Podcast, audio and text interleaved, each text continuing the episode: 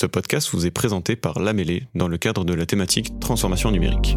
N'oubliez pas de vous abonner et d'activer les notifications pour être au courant des dernières sorties. Bonne écoute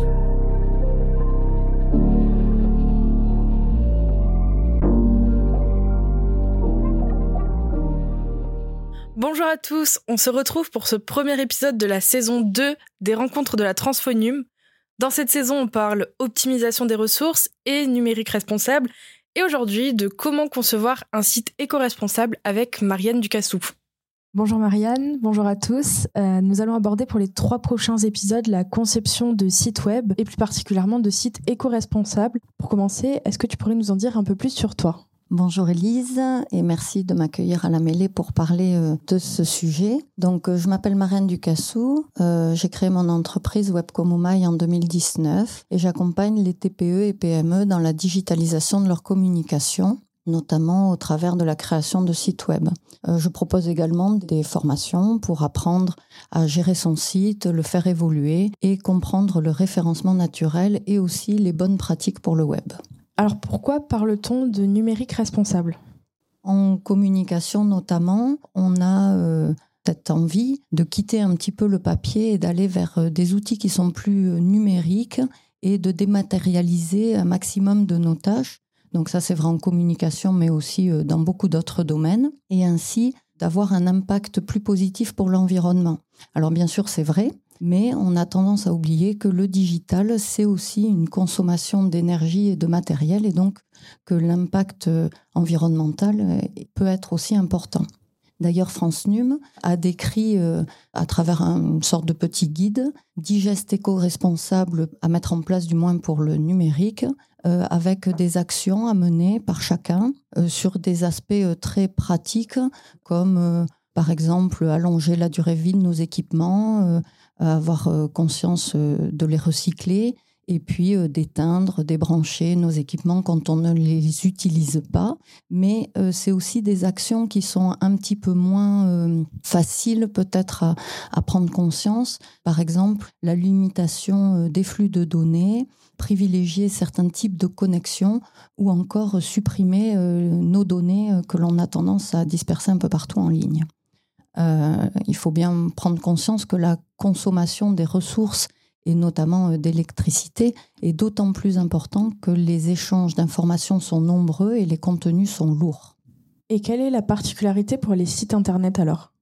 Ben, Les sites web, effectivement, euh, n'échappent pas à cette règle, puisque un site web est constitué d'énormément de fichiers qui vont être stockés euh, dans des centres de ressources qui sont euh, externalisés et qui sont euh, gérés par des hébergeurs. Donc la grande majorité des professionnels maintenant, aussi des institutions, des associations, ont leur propre site web et ou utilisent de nombreux outils qui existent pour faciliter leur déploiement et leur fonctionnement. Donc si on n'y prend pas garde, si on n'a pas conscience des enjeux et euh, que l'on ne connaît pas les bonnes pratiques, on peut euh, très facilement euh, surcharger inutilement les ressources nécessaires. Donc au-delà de nos propres outils que l'on va mettre en place, il y a également le problème de la façon dont nous allons consommer le numérique. on parle d'infobésité ou d'obésité du numérique. Est-ce que tu pourrais m'en dire plus sur l'obésité numérique? Ben, en fait, c'est cette euh, volonté, ou du moins euh, contrainte, même peut-être parfois, que l'on a maintenant de vouloir accéder euh, tout le temps, partout, à la moindre information, instantanément.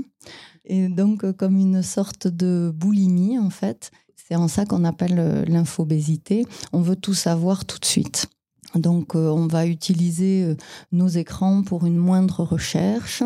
Euh, on va se connecter pour acheter, pour se déplacer, pour faire toutes nos démarches administratives et j'en passe, bien sûr.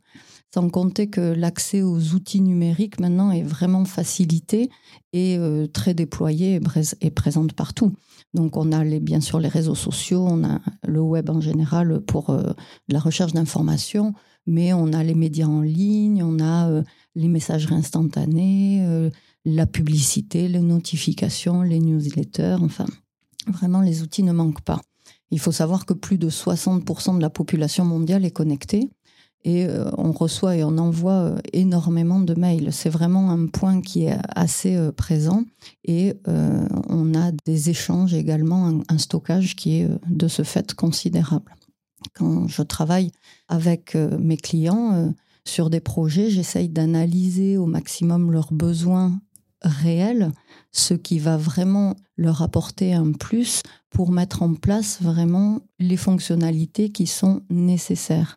Et j'essaye de les sensibiliser à cette problématique de façon à déjà leur faire prendre conscience de l'impact qu'il peut y avoir par la mise en place de certains outils et aussi du moins euh, dans leur euh, pratique quotidienne.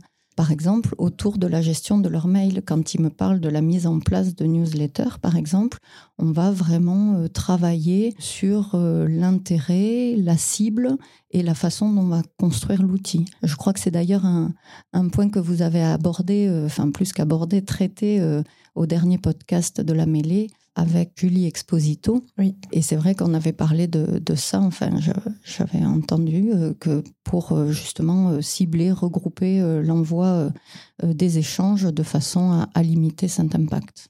Et alors, pour rentrer un peu plus dans le concret, quel est l'impact des usages du web sur l'environnement? Bah en fait, euh, du fait de cette euh, frénésie d'avoir tout le temps euh, de l'information, on a tendance à être connecté en permanence. Et il faut bien comprendre que chaque action sur le web représente des requêtes auprès des serveurs de moteurs de recherche qui doivent aller puiser dans une bibliothèque qui contient des milliards de sites et des applications, bien sûr.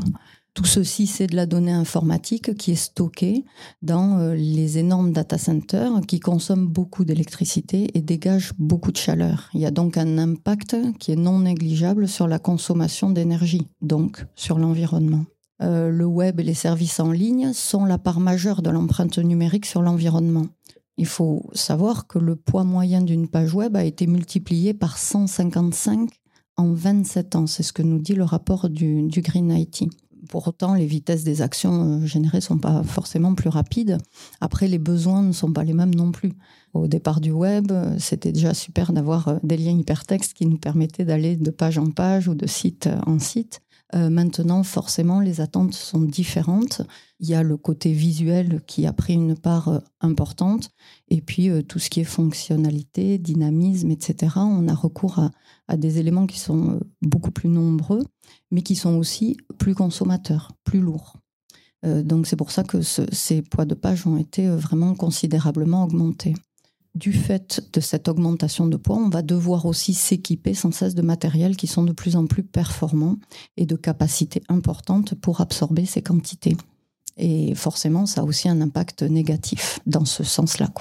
Selon l'étude réalisée euh, par Green IT, euh, l'empreinte annuelle mondiale du numérique connecté est d'environ deux fois la consommation de la France en termes de consommation d'eau et de poids équivalent CO2. Et ils estiment que 39% de notre budget annuel en termes d'émissions à effet de serre serait pour le numérique. Bon, alors après, euh, c'est certain que le numérique, il nous rend de grands services et on ne va pas euh, forcément euh, tout arrêter pour ça parce que effectivement, il y a des moyens de limiter et d'optimiser en fait cette consommation de façon à avoir un impact qui soit plus raisonné sur l'environnement.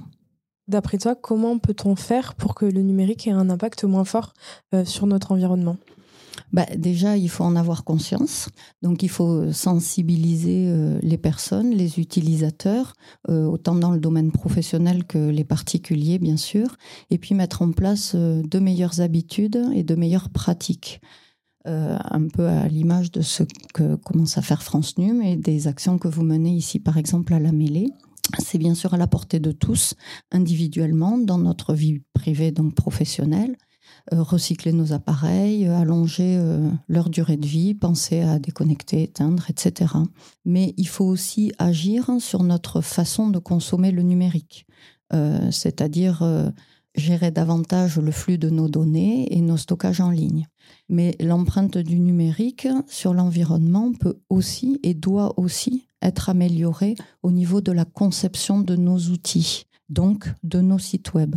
S'ils sont moins lourds, moins énergivores, ils auront besoin de moins de ressources physiques et on peut supposer que du coup, si c'est fait massivement, les data centers s'ajusteront à ces éléments-là. En tant que prestataire, nous avons un vrai rôle à jouer en termes de production, mais aussi de sensibilisation. Il faut intervenir à chaque étape de l'expression du besoin à la maintenance, mais aussi pour la conception graphique et technique, bien sûr. Merci Marianne pour toutes ces informations. Euh, on se retrouve la semaine prochaine euh, pour, parler, euh, bah, pour aller un petit peu plus loin sur ce sujet d'éco-conception de sites web. Merci. Merci. Cet épisode vous a été proposé par Lamélé Podcast. Pour plus d'informations sur notre écosystème et nos services, rendez-vous sur notre site internet www.lamélé.com ou retrouvez-nous sur nos deux lieux, la cantine by Lamélé et la cantine Toulouse.